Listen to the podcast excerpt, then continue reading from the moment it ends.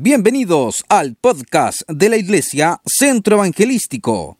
Aquí te compartiremos prédicas, reflexiones, conversaciones, testimonios y entrevistas.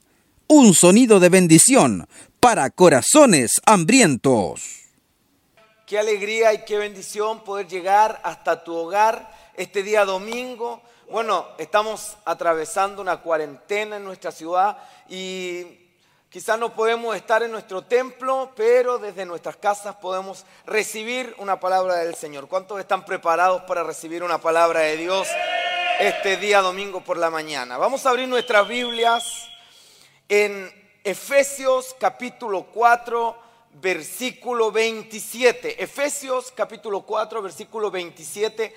El título de este mensaje es Somos la resistencia somos la resistencia. Puede decirlo, levante su mano y diga, somos la resistencia. Vamos, dígalo una vez más, somos la resistencia. Y hoy quiero explicarte contra qué estamos peleando, cuáles son las armas que el enemigo usará para impedir el avance de la iglesia y cómo podemos enfrentar el ataque y la oposición satánica en este tiempo de gran oscuridad y de muchas tinieblas. Vamos a abrir nuestra Biblia, Efesios 4:27 dice, no deis lugar al diablo. Un versículo tan corto pero tan poderoso, no deis lugar al diablo. En otras palabras, no le abras puertas no lo recibas en tu hogar, no lo acojas, no lo permitas entrar. Mucha gente tiene que entender que salió corriendo de su vida cuando tú viniste a Cristo Jesús. Y tú no puedes permitir que Él vuelva a entrar, porque la escritura dice que cuando Él sale va a lugares desiertos, pero cuando vuelve a entrar viene con siete enemigos peores.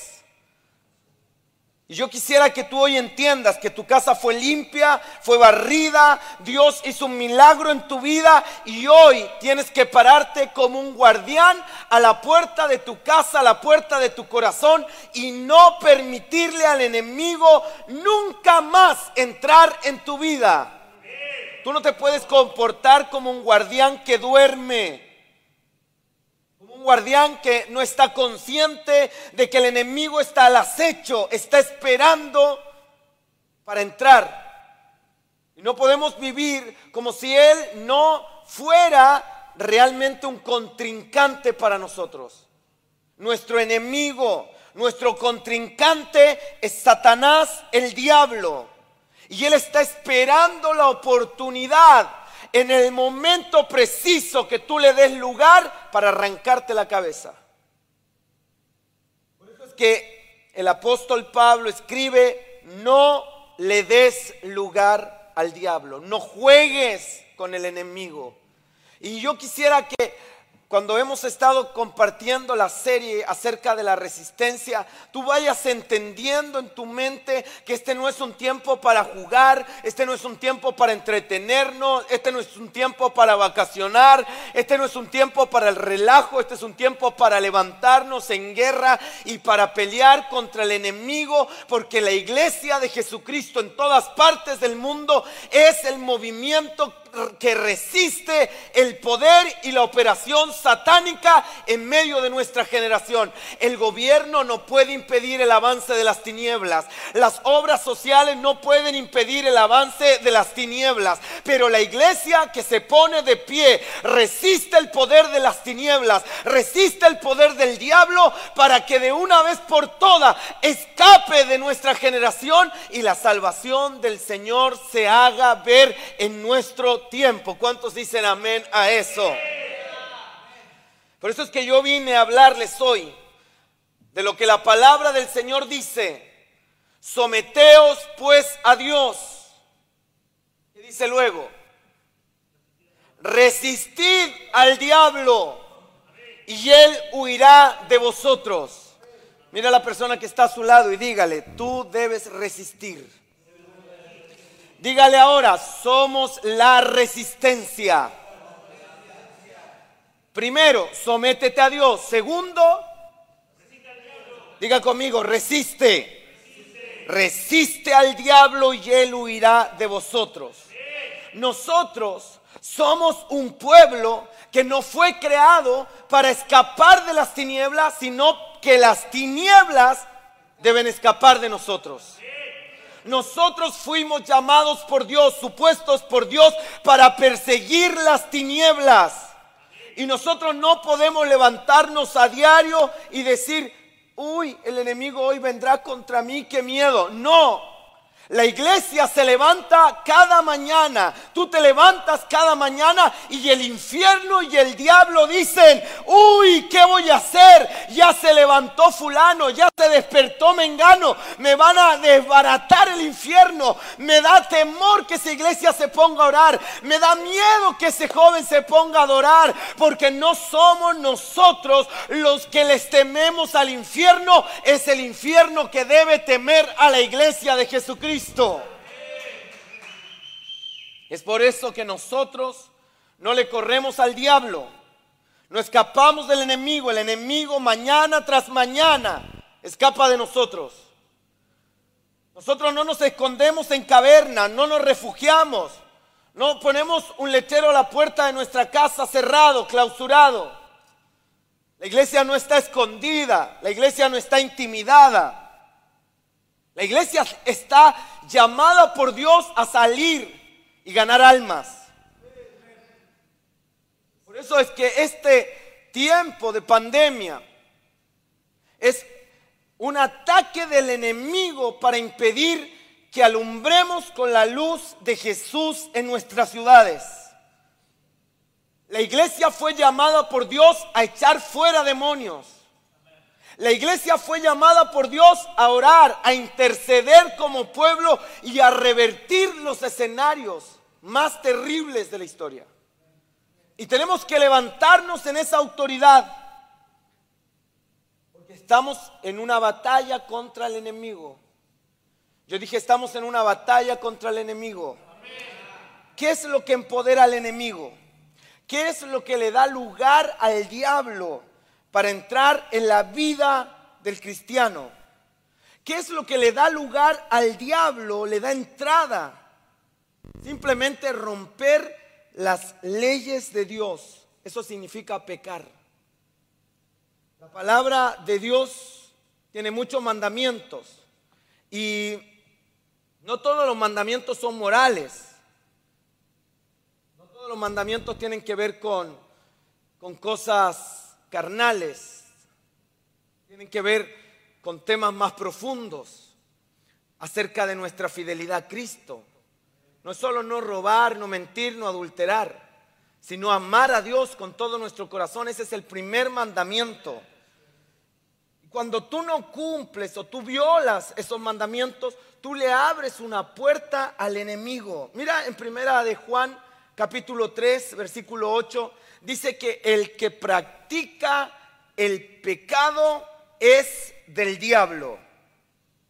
Quiere decir que cuando yo practico, vivo en pecado, cuando yo no me arrepiento de mis pecados, cuando yo no lucho contra el pecado, cuando yo no niego mi carne, entonces yo le estoy dando autoridad al diablo sobre mi vida.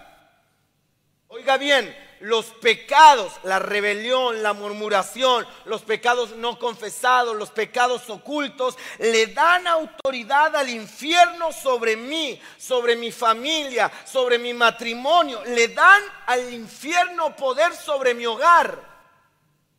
Por eso es que la Biblia nos manda a resistir, a no dar lugar al diablo, a pelear, a batallar en armas que no son carnales, sino poderosas en Dios para destruir las fortalezas satánicas que se levantan contra nosotros. La Biblia dice incluso que cuando usted no diezma, cuando usted no ofrenda, el devorador, el saltón, el revoltón tienen todo el poder de acabar con todo lo que está produciendo tu vida. Todo lo que tu vida produce, todo lo que tú siembras, todo lo que tú trabajas, el devorador lo devora lo destruye acaba con todo. ¿Por qué? Porque usted está violando una ley de Dios. Él le mandó a diezmar, le mandó a ofrendar. Mire lo que dice Lucas 22, 3. Lucas capítulo 22, versículo 3. Y entró Satanás a Judas. ¿Qué dice? Entró Satanás en Judas, que era de los doce. Este era uno de los discípulos de Jesús, era del equipo de Jesús. Pero en el momento en que viola una ley de Dios, en el momento en que viola los mandamientos, una ley divina, Satanás se apodera de él y toma control de él. Mire segunda de Corintios 9:11. Segunda de Corintios 9:11. Para que estéis enriquecidos en todo para toda liberalidad, la cual produce por medio de nosotros acción de gracias a Dios. Mira Juan 8:44. Ustedes son hijos de vuestro padre el diablo. ¿A quién le está diciendo Jesús esto? A los hipócritas, a los fariseos.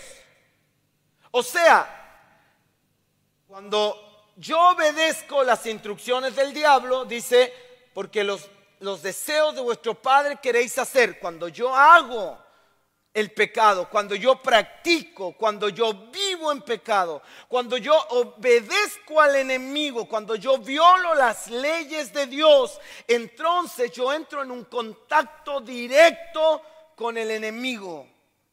Y el enemigo comienza a asumir una autoridad sobre mi vida de paternidad. La paternidad es la máxima autoridad sobre una vida. Y cuando yo me relaciono con el pecado, violo las leyes de Dios, entonces le cedo al diablo, oiga bien esto, un poder que no le corresponde, porque hoy usted y yo, que hemos confesado a Cristo como nuestro Señor, hemos sido adoptados por Dios como sus hijos. Pero lamentablemente, violar las leyes de Dios, quebrar los mandamientos de Dios, vivir una vida liviana y ligera, corrompida por el pecado, le da lugar y más lugar y más poder y más autoridad al enemigo sobre nuestras vidas. Los hijos de Dios, tenemos a Dios como Padre. ¿Aló? los hijos de Dios, tenemos a Dios como Padre. Por eso Dios tiene autoridad sobre nosotros. Dios no es tu tío, tampoco es tu primo, tampoco es tu amigo. Él es tu Padre. Y como Padre, la Biblia dice que no hay ninguna autoridad mayor que la del Padre. Como Padre Él manda. Y yo quiero, mira, segunda de Timoteo 2.24 que veamos lo que dice esta palabra. Porque el siervo del Señor no debe ser contencioso, sino amable para con todos, apto para enseñar, sufrido. ¿Hay algunos siervos del Señor aquí? ¿Hay algunas siervas del Señor que nos están mirando? Oye lo que dice la Biblia. Usted no puede ser contencioso. ¿Sabe lo que es contencioso? Que está peleando y persiguiendo a los demás todo el tiempo, sino que debe ser amable, apto para enseñar, sufrido, que con mansedumbre corrija a los que se oponen, por si quizá Dios les conceda que se arrepientan para conocer la verdad. Usted tiene que ser manso como Jesús es manso, no menso, manso. El versículo 26 dice, y que escapen del lazo del diablo en que están cautivos a voluntad de él. Entonces, ¿qué pasa? Muchos que son siervos de Dios, eso es lo que dice Pablo a Timoteo, caen en disputas, en problemas, en contenciones, en falta de perdón y terminan cayendo en el lazo del diablo, en el lazo del enemigo. ¿Por qué? Porque violan leyes que empoderan al enemigo para tomar control de sus vidas. Porque esta es una ley de Dios, es una palabra, es una instrucción de Dios. No seas contencioso.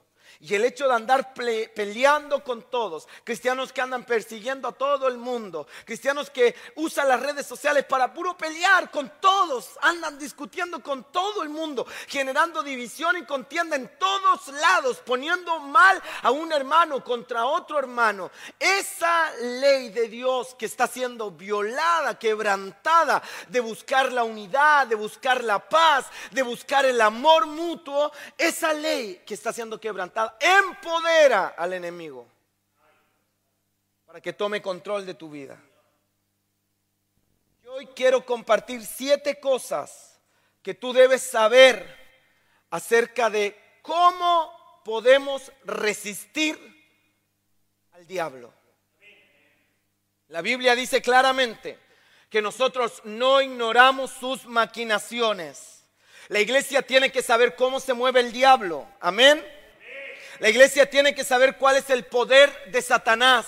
La iglesia tiene que saber cuáles son sus habilidades. Entonces yo quisiera que en estos próximos minutos, con el fin de que tú aprendas a tomar en serio a Satanás, puedas descubrir cuáles son sus capacidades y cuál es su poder, la manera en que él actúa para tratar de detenernos. Obviamente nosotros como cristianos Decimos que el diablo anda como león rugente, pero Jesús le tumbó los dientes. Y aunque es una rima y suena lindo, suena bonito, para muchos de los que están viendo, eso es solo un dicho y no es verdad, porque saben muy bien que Satanás ya les mordió. Y hoy el Señor quiere darnos las herramientas espirituales, las armas para que de alguna u otra manera nos levantemos a resistir, dije, a resistir el poder de Satanás. Porque lo que te voy a decir es una verdad bíblica, el diablo sí devora, el diablo destruye, el diablo hace daño, porque el diablo tiene poder. Y yo creo que uno de los problemas más grandes que tienen los evangélicos es que le han quitado poder al enemigo y no se sienten ni siquiera retados a batallar contra Él. Si usted ve a una persona que tiene potencial para hacerle daño a su familia, usted ni siquiera le daría lugar en su casa. Si usted supiera que alguien le puede hacer daño a su familia, usted no le abre ni la puerta. Pero si usted ve a una persona como inofensiva, usted puede dejarlo entrar a casa. Y ese ha sido el truco incluso que muchas personas han usado para abusar de niños. Los violadores de niños, los abusadores de niños son personas que nunca nadie imaginó que le haría daño a los niños. Y a Satanás se le ha subestimado. Pero yo quiero enseñarte hoy a la luz de la palabra que Satanás es poderoso. ¿Para qué? Para que usted lo vea como un adversario, para que usted lo vea como un enemigo, porque así lo vio Jesús y así lo tiene que ver usted. La razón por la cual el Señor te ungió con el Espíritu Santo es simplemente para que tú puedas pelear contra el mismo infierno y el infierno no te pueda tocar. El Espíritu Santo vino para que tú eches fuera demonios, para que tú persigas al diablo el Espíritu Santo te ungió para que tú ates, aplastes, destruyas las obras de las tinieblas. La pregunta es, ¿la iglesia lo está haciendo hoy? La iglesia hoy dejó de practicar la liberación. Hoy no se habla de intercesión. Hoy no hablamos de guerra espiritual, de batalla espiritual. Hoy los cristianos quieren venir a la iglesia y recibir cualquier cosita y largarse, pero no este es un tiempo crucial. Estamos en los últimos días. Y usted tiene que aprender que la unción que tiene es para poner al diablo debajo de nuestros pies, debajo de los pies de la iglesia. Y el mismo llamado que Dios nos hizo a predicar su palabra, el llamado también es echar fuera demonios. Está aquí, ¿verdad? Por eso es que si usted no está echando fuera demonios, algo le falta. si usted no está tomando control contra las tinieblas, usted no anda tan bien. Si usted no está enfrentando guerra, persecución, algo no está haciendo. La escritura dice que no tenemos lucha contra carne ni sangre. Estamos en guerra. Yo dije, estamos en guerra. Estamos en guerra. Y hoy en día, los cristianos hemos aprendido a llevar una guerra más civilizada, Igor. Pero yo quiero decirte que la guerra nunca ha sido civilizada. Usted tiene que entender de una vez por todas que los violentos son los que arrebatan la bendición. El reino de los cielos sufre violencia y los violentos lo arrebatan. El que no quiera violencia, que se vaya a servir al diablo. Pero los que quieren ser bendecidos, los que quieren cambiar su generación, los que quieren provocar un impacto en esta nación, tendrán que aprender a ser violentos, agresivos, aguerridos. Porque esa es la manera en la que se enfrenta el infierno. Alguien tiene que decir amén.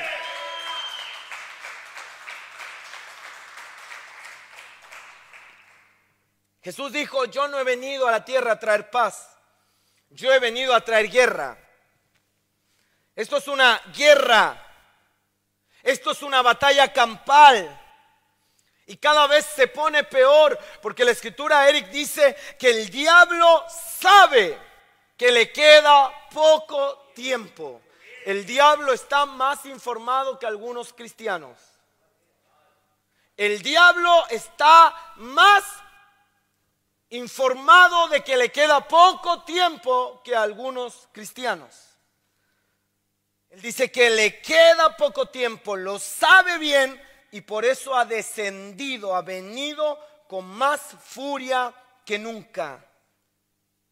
Pero hay un montón de cristianos abriéndole las puertas con el pecado, con las tonterías, los cagüines, las murmuraciones, el orgullo, la soberbia.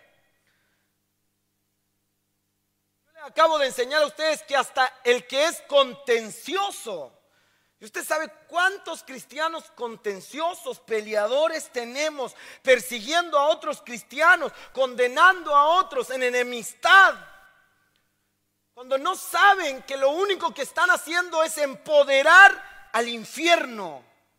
Cristianos en rebeldía. La rebeldía empodera al diablo. Y como no entendemos el poder que tiene el enemigo, decimos, ay, no importa, está todo bien. Si tú le das lugar al diablo, el diablo te arranca la cabeza. Tú le das lugar al diablo, el diablo es perverso y te destruye. Y muchos cristianos están jugando con el diablo, están jugando con el pecado. Y hay algunos que me están viendo, que me están oyendo y están diciendo que exagerado, que religioso. Diga lo que quiera, pero lo que yo te estoy diciendo es que no le des lugar, no juegues con el diablo, porque en un abrir y cerrar de ojo le das lugar y el desgraciado te destruye, te devora, te acaba. Le das lugar y mata a tus hijos, destruye tu matrimonio, te arruina la vida. Y Dios nos llamó a guerrear contra el infierno, no a tener un pacto de paz con el infierno. Dios nos llamó a pelear contra las tinieblas, no a estar en paz con las tinieblas. ¿Están aquí, verdad? Ahora usted me dirá, ¿y por qué el diablo me odia? Porque usted es su archienemigo. Yo dije, usted es su archienemigo. La luz puede mezclarse con las tinieblas. El diablo odia la luz. El diablo detesta saber que tú fuiste llamado por Dios y que abandonaste su reino de tinieblas. Por eso Él te persigue. Pero tú tienes que ocuparte en perseguir al enemigo, porque si tú no lo haces, el diablo te perseguirá. Y le das lugar, tomará autoridad que no le corresponde. Mira, Hay siete cosas sobre el poder de Satanás. Siete cosas. Quiero que anotes, tomes tu libreta y comiences a anotar. Siete cosas acerca del poder de Satanás. Primero, Satanás tiene el poder de disfrazarse. Segunda de Corintios capítulo 11 versículo 14. Dice que Satanás se disfraza de ángel de luz. Y esto lo, lo, está hablando el apóstol Pablo en su contexto de los falsos profetas. Pero tú tienes que entender que cuando el enemigo, Satanás, destruyó la familia de Job, lo que le dijeron fue, fuego del cielo cayó sobre tus hijos. Eso vinieron a decirlo los que habían sobrevivido. Fuego del cielo cayó sobre tus tierras. ¿Por qué? Porque lo que el enemigo estaba tratando de hacer era disfrazar un ataque del infierno como un fuego que venía del cielo. Satanás está buscando y lo que al, al, diablo le encanta es hacerse pasar por Dios. Él se viste de ángel de luz. Y eso es lo que a él le gusta. Al diablo le gusta aparentar que está haciendo algo bueno. A Jesús el diablo se le aparece para tentarlo con la palabra, con la Biblia. ¿Habrá algo más sagrado que la Biblia? Pero ahí aparece el diablo para tentarlo con la palabra. A Eva se le aparece y era el animal más bello. El animal más bello era la serpiente, andaba erguida, tenía colores, tenía esto, tenía lo otro. Entonces, no se le aparece como un monstruo, no se le aparece como una calavera, se le aparece usando el animal más hermoso que había en el huerto. Se le aparece bello y aparece hablando de Dios, hablando de Dios. Entonces, lo primero que usted tiene que saber es que el diablo tiene el poder para disfrazarse. Y usted es responsable de pedir a Dios por discernimiento para entender qué hay detrás de tantas cosas que están ocurriendo en nuestro tiempo. Porque detrás de mucho de lo que tú ves a través de la televisión, a través de lo que tú ves por las redes sociales, mucho de lo que hay detrás de todo lo que está diciendo el noticiero, está el mismo infierno tratando de engañar a nuestra generación. Pero el diablo no se presenta con cacho ni con cola, él se disfraza. Se disfraza como un virus, se disfraza como una estadística, se disfraza como un estudio científico, se disfraza como una buena oportunidad para distraerte y de esa manera Él engaña. El primer llamado es resista el engaño. La segunda característica de Satanás es que Él tiene el poder para influenciar sentimientos y pensamientos. Satanás tiene poder para influenciar pensamientos y sentimientos. ¿Qué estoy diciendo con esto? Que Él tiene poder para hablarle a tu corazón. Mira Hechos capítulo 5 versículo 3.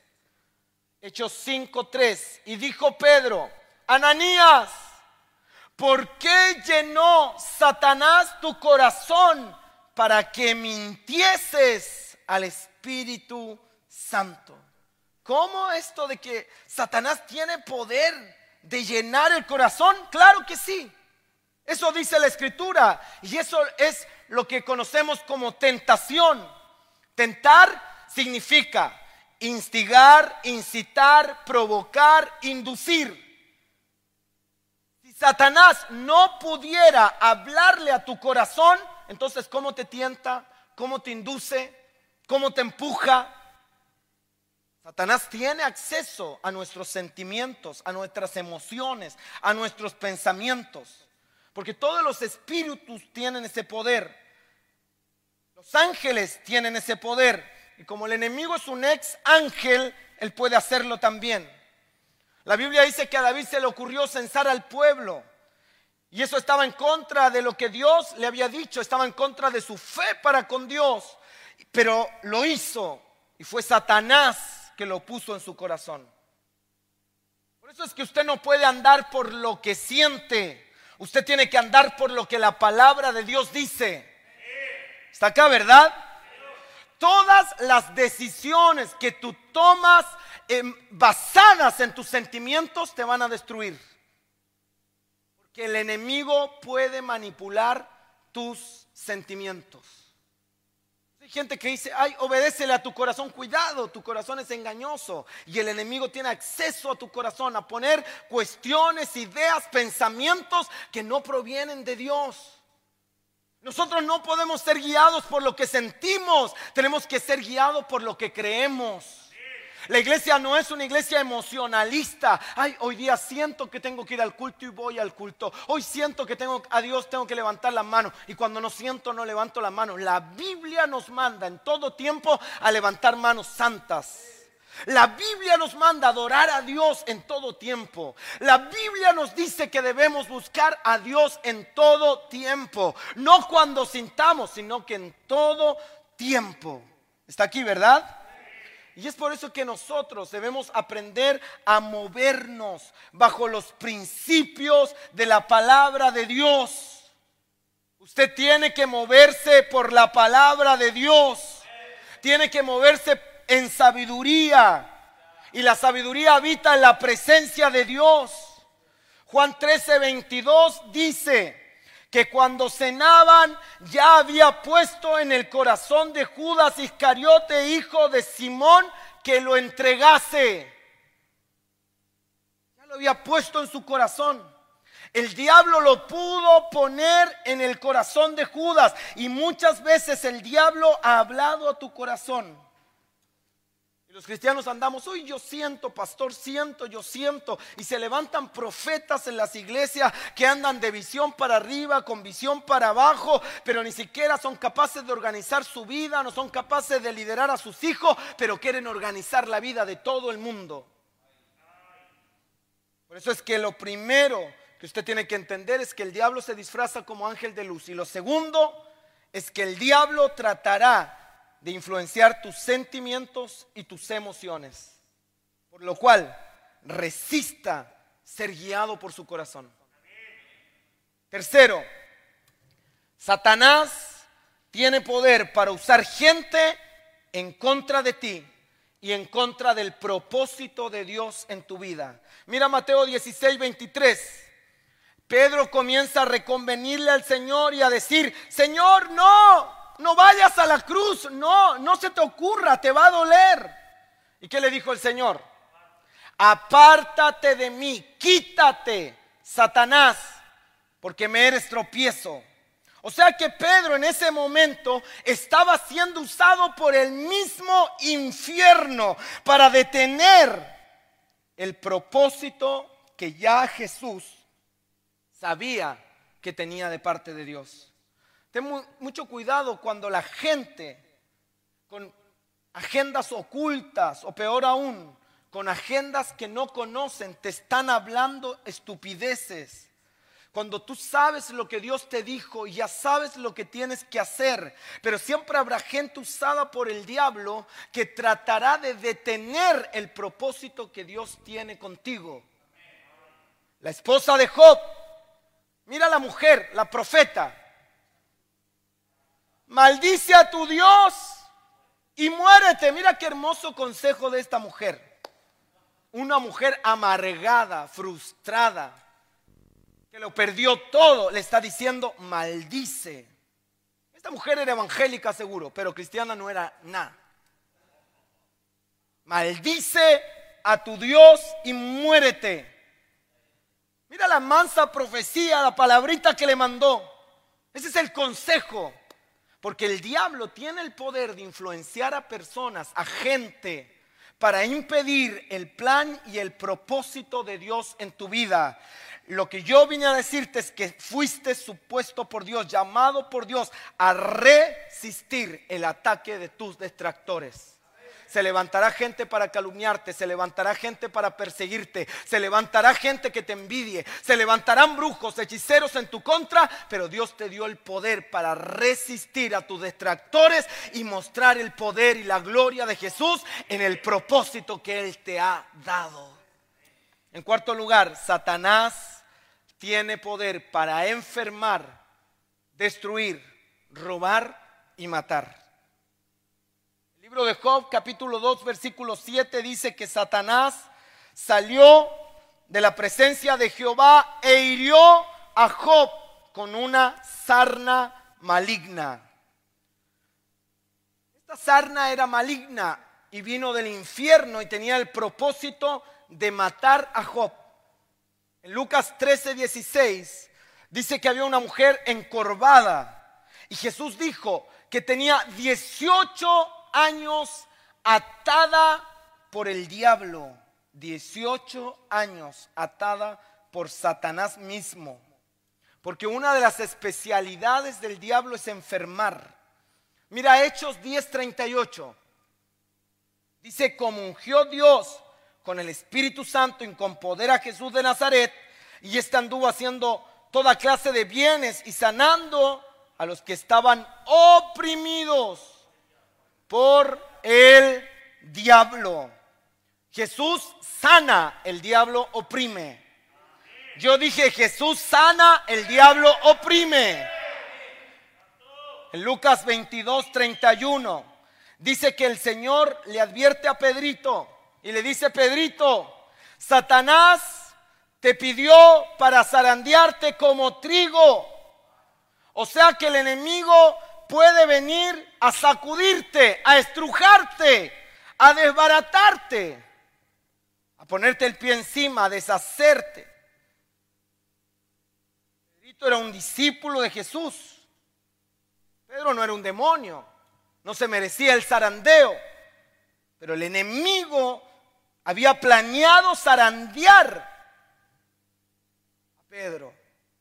Porque con el enemigo no se puede jugar. Porque si le das una oportunidad, Él acaba con tu salud, Él acaba con tu dinero, Él acaba con tu matrimonio, acaba con tu familia. Si el enemigo tiene tanto poder como es lo que estamos viendo, que lo dice la Biblia, ¿por qué nuestra batalla con las tinieblas es tan pasiva, es tan ligera? Resista la enfermedad. Yo dije, resista la enfermedad. Siempre escuché a un hermano en la iglesia donde crecí que decía, le preguntábamos, ¿cómo está hermano? Y él decía, aquí estamos con mi cáncer, tenía cáncer. Con mi cáncer. Ni del diablo era el cáncer, era de él, ya se había apoderado de una enfermedad.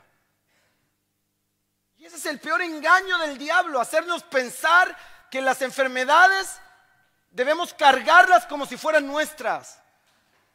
¿Sabe? Jesús hace dos mil años atrás cargó todas nuestras enfermedades en la cruz del Calvario y nos da el poder de ser sano de nuestras enfermedades.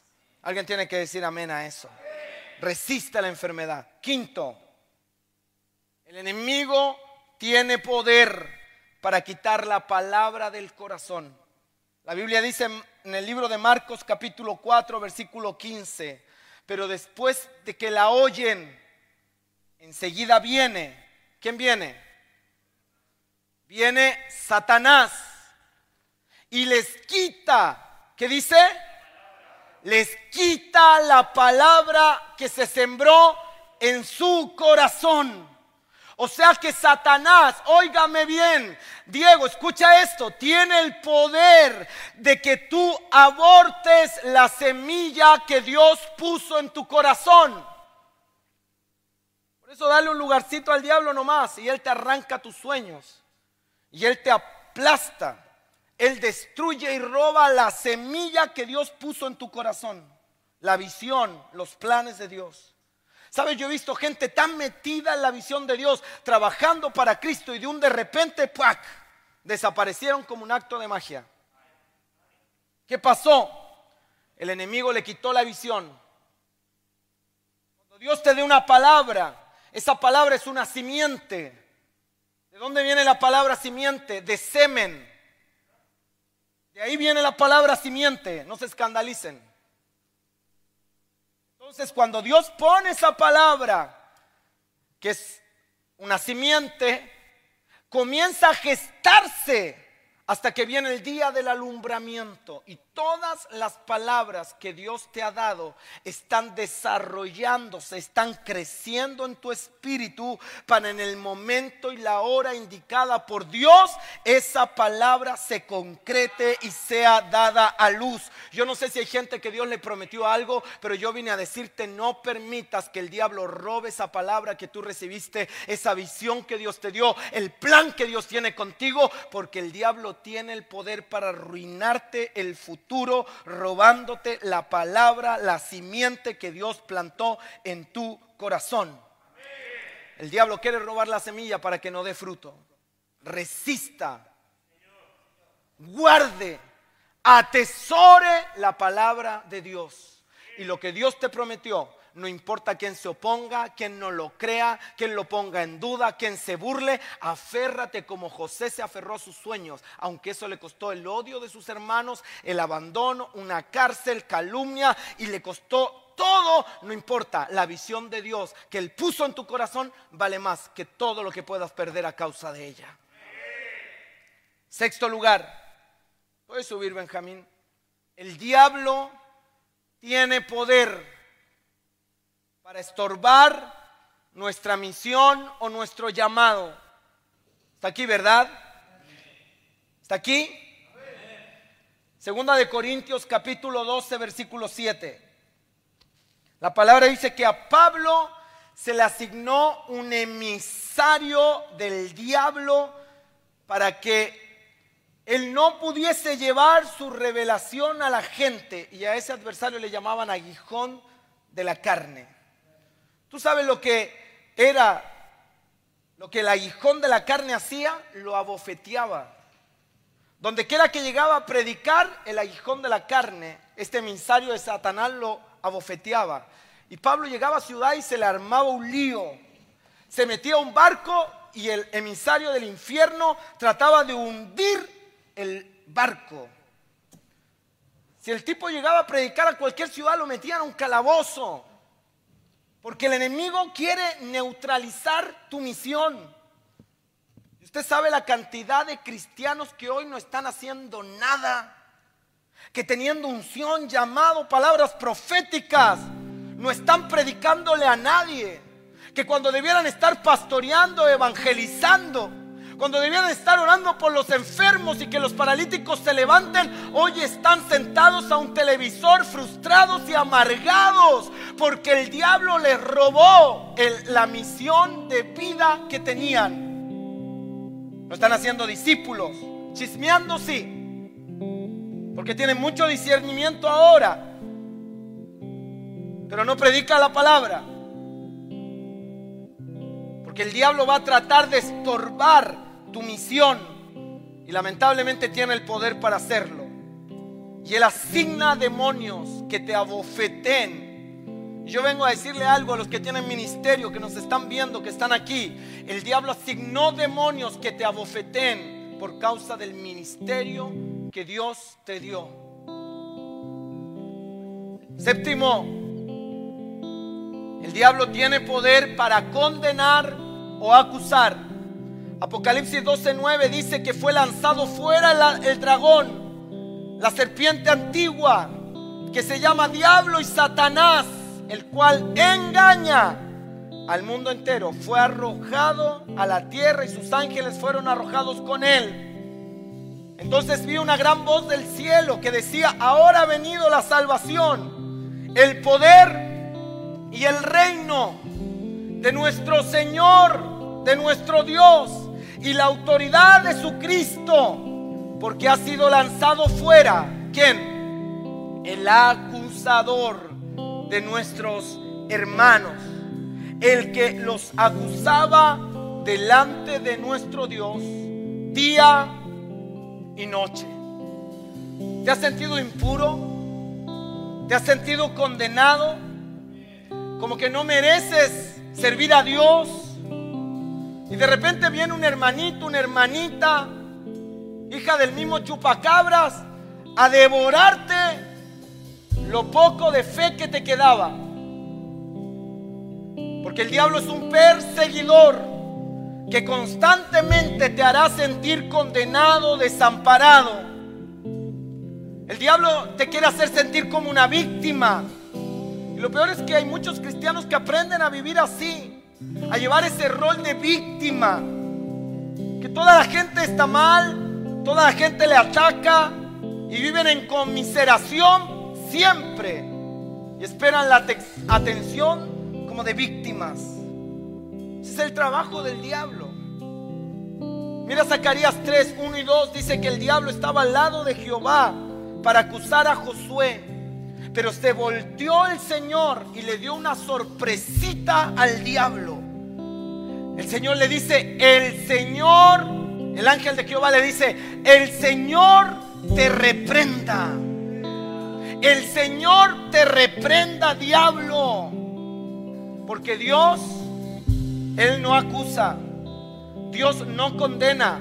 Dios no persigue a nadie porque Él pagó un precio bien grande por nuestra justicia. Y todo aquel que te acusa, todo aquel que te persigue, todo aquel que te tira al suelo, todo aquel que te hace sentir desdichado, todo aquel que te hace sentir miserable, usted tiene que echarlo fuera de su vida y no oír más esa voz como si fuera el mismo diablo. Porque nuestra victoria no está en la opinión de la gente o de los pecados que cometimos. Nuestra victoria está en la fe el poder que hay en Cristo para perdonar nuestros pecados.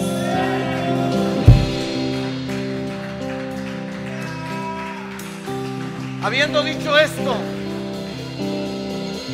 habiendo dicho esto, las siete cosas en las que Satanás tiene el poder, yo voy a decir la cosa en la que Satanás no tiene poder. Y quiero que me escuches atentamente porque muchos pudieran estar pensando que estoy aquí glorificando al diablo y exaltando el poder del enemigo. Yo no estoy aquí levantando el poder de nadie, solo el poder de Cristo Jesús. Pero necesitamos entender que el diablo es nuestro contingente, es un adversario es un enemigo que debemos prestarle atención. Y debemos poder hoy día levantarnos para enfrentar las tinieblas.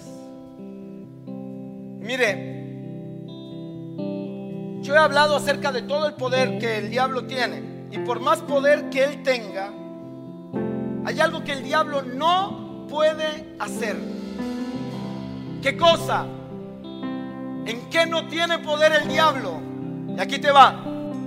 El diablo no tiene poder para resistir al hombre de Dios y a la mujer de Dios cuando nosotros nos ponemos de pie, cuando nosotros marchamos contra el infierno, el infierno no puede quedarse donde está. El infierno no puede resistirnos. El infierno no puede permanecer de pie. Yo vine aquí a darle la gloria a Dios. Porque mientras el diablo tiene poder para enfermar, Cristo tiene poder para sanar. Mientras el diablo tiene poder para destruir, Cristo tiene poder para restaurar. Pero usted tiene que hoy entender que somos la resistencia. Y si usted se para firme, no importa cuánto poder tenga el enemigo, si usted se para firme, Él no puede hacerte frente. Si usted se para, el enemigo está derrotado. Pero hay que ponerse en pie de guerra. cinco minutos más. Como pastor rechazo el pacifismo evangélico que ha permitido que el enemigo se empodere de cosas que los cristianos tenemos que solo echarlo fuera de ellas. Mira Santiago 4:7. Resistir al diablo. ¿Y él? ¿De quién? De nosotros.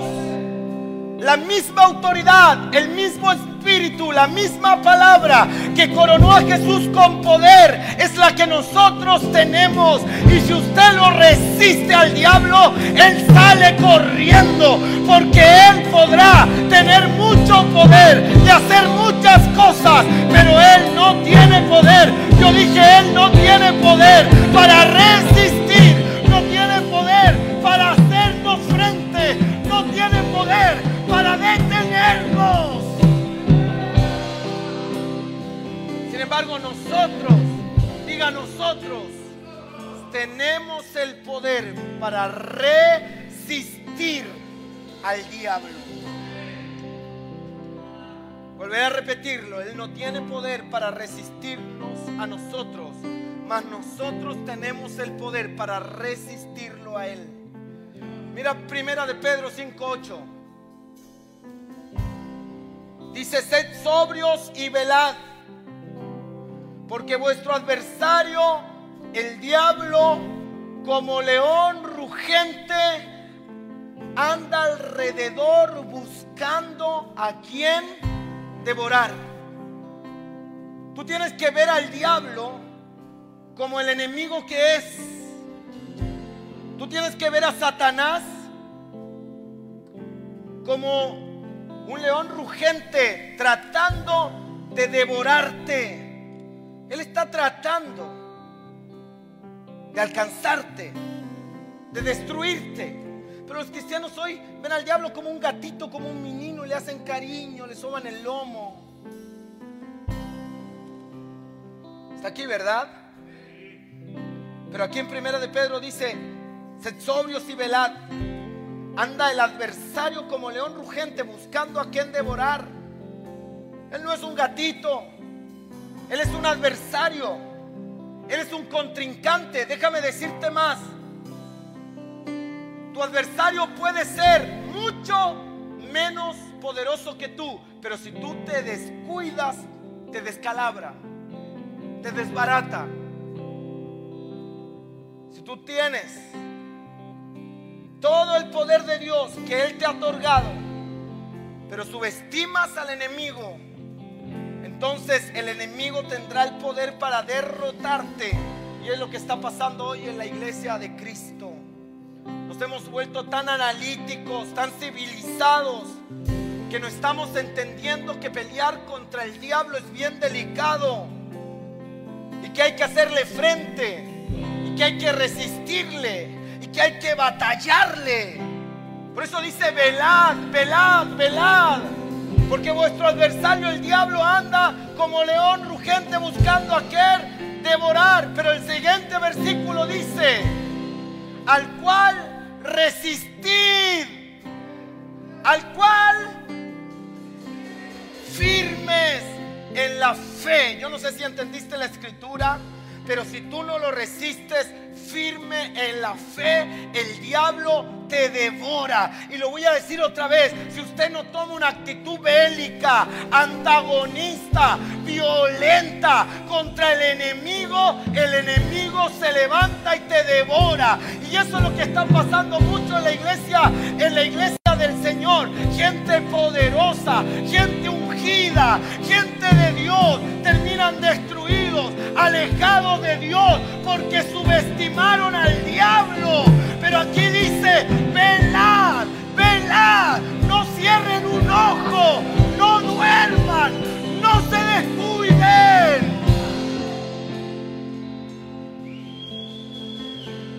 Él tiene el poder de destruir. Él tiene el poder de enfermar, de acabar contigo. Él tiene el poder para poner en tu corazón la idea de arrancar, de escapar, de esconderte en una cueva, a menos que tú le declares la guerra. Y este mensaje es una declaración de guerra. Yo dije, este mensaje es una declaración de guerra. ¿Por qué? Porque somos la resistencia. Y no fuimos llamados a huir del ataque del enemigo. Huir de salir de tu entorno. Y el enemigo no puede hacerte daño. Si tú te levantas y lo resistes. Por eso yo vine a decir, no des lugar al diablo. No le abras las puertas. No oigas la voz incorrecta. Porque el diablo es capaz de entrar y devorar a todo el mundo en tu casa, acabar con tus finanzas, acabar con tus sueños, con tu ministerio. Pero usted tiene que levantarse, como dijo Jesús, como el padre de familia, que se supiera la hora en que viene el ladrón, se para firme para batallar. Y no para hacerle cariño al ladrón, para arrancarle la cabeza. Esa es la actitud violenta, bélica, guerrera que los cristianos debemos tener en este tiempo contra las tinieblas. Este es el tiempo del que habló Jesús, que el amor de muchos se enfriará, que la fe sería apostatada. Este es el tiempo en que el enemigo viene con gran ira este es el tiempo en que el enemigo quiere enfriar nuestra convicción, quiere apagar nuestro llamado. Este es el tiempo, pero ya no vamos a dormir, ya no vamos a estar quietos, vamos a tomar la actitud correcta para enfrentar las tinieblas, porque Jesús lo prometió, las puertas, yo dije las puertas, yo dije las puertas del infierno no pueden resistir la iglesia de Cristo. Levántate, vamos a guerrear, vamos a perseguir al diablo. Este es el tiempo de declararle la guerra. Vamos, levanta tu voz. Levanta tu voz ahí en tu casa.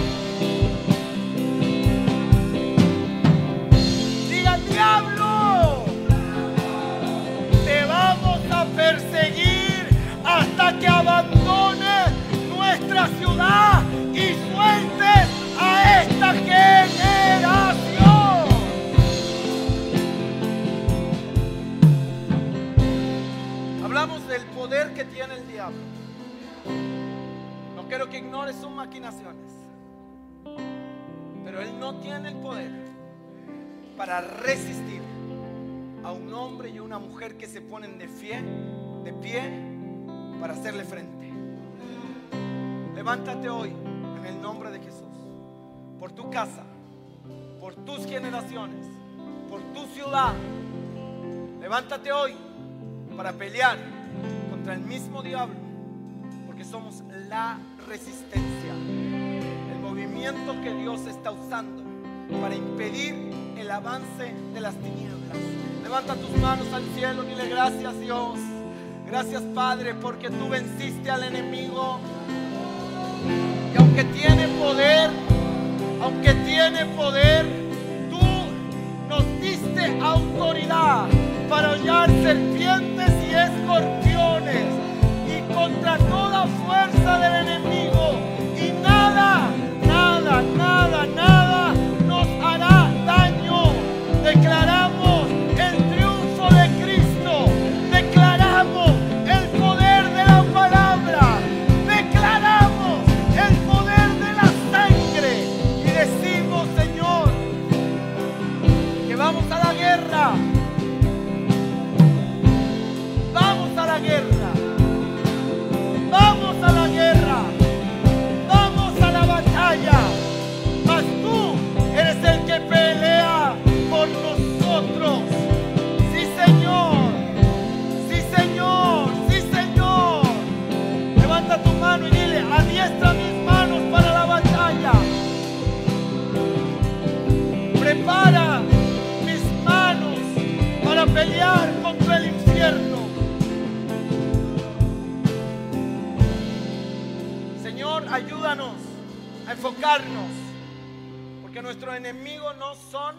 nuestros hermanos.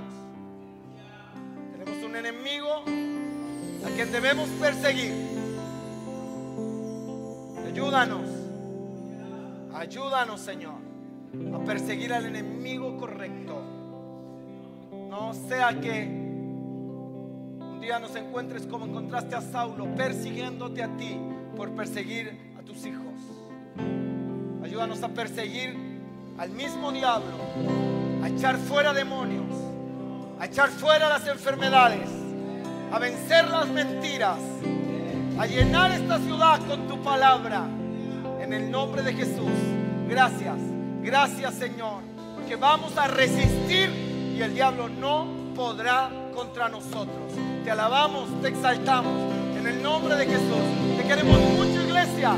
Oramos por ti y esperamos que este tiempo Dios pueda seguir haciendo milagros. Nos vemos pronto porque yo sé que podré abrazarte y declarar bendiciones sobre tu vida muy pronto. Te queremos, nos vemos. Chao, chao.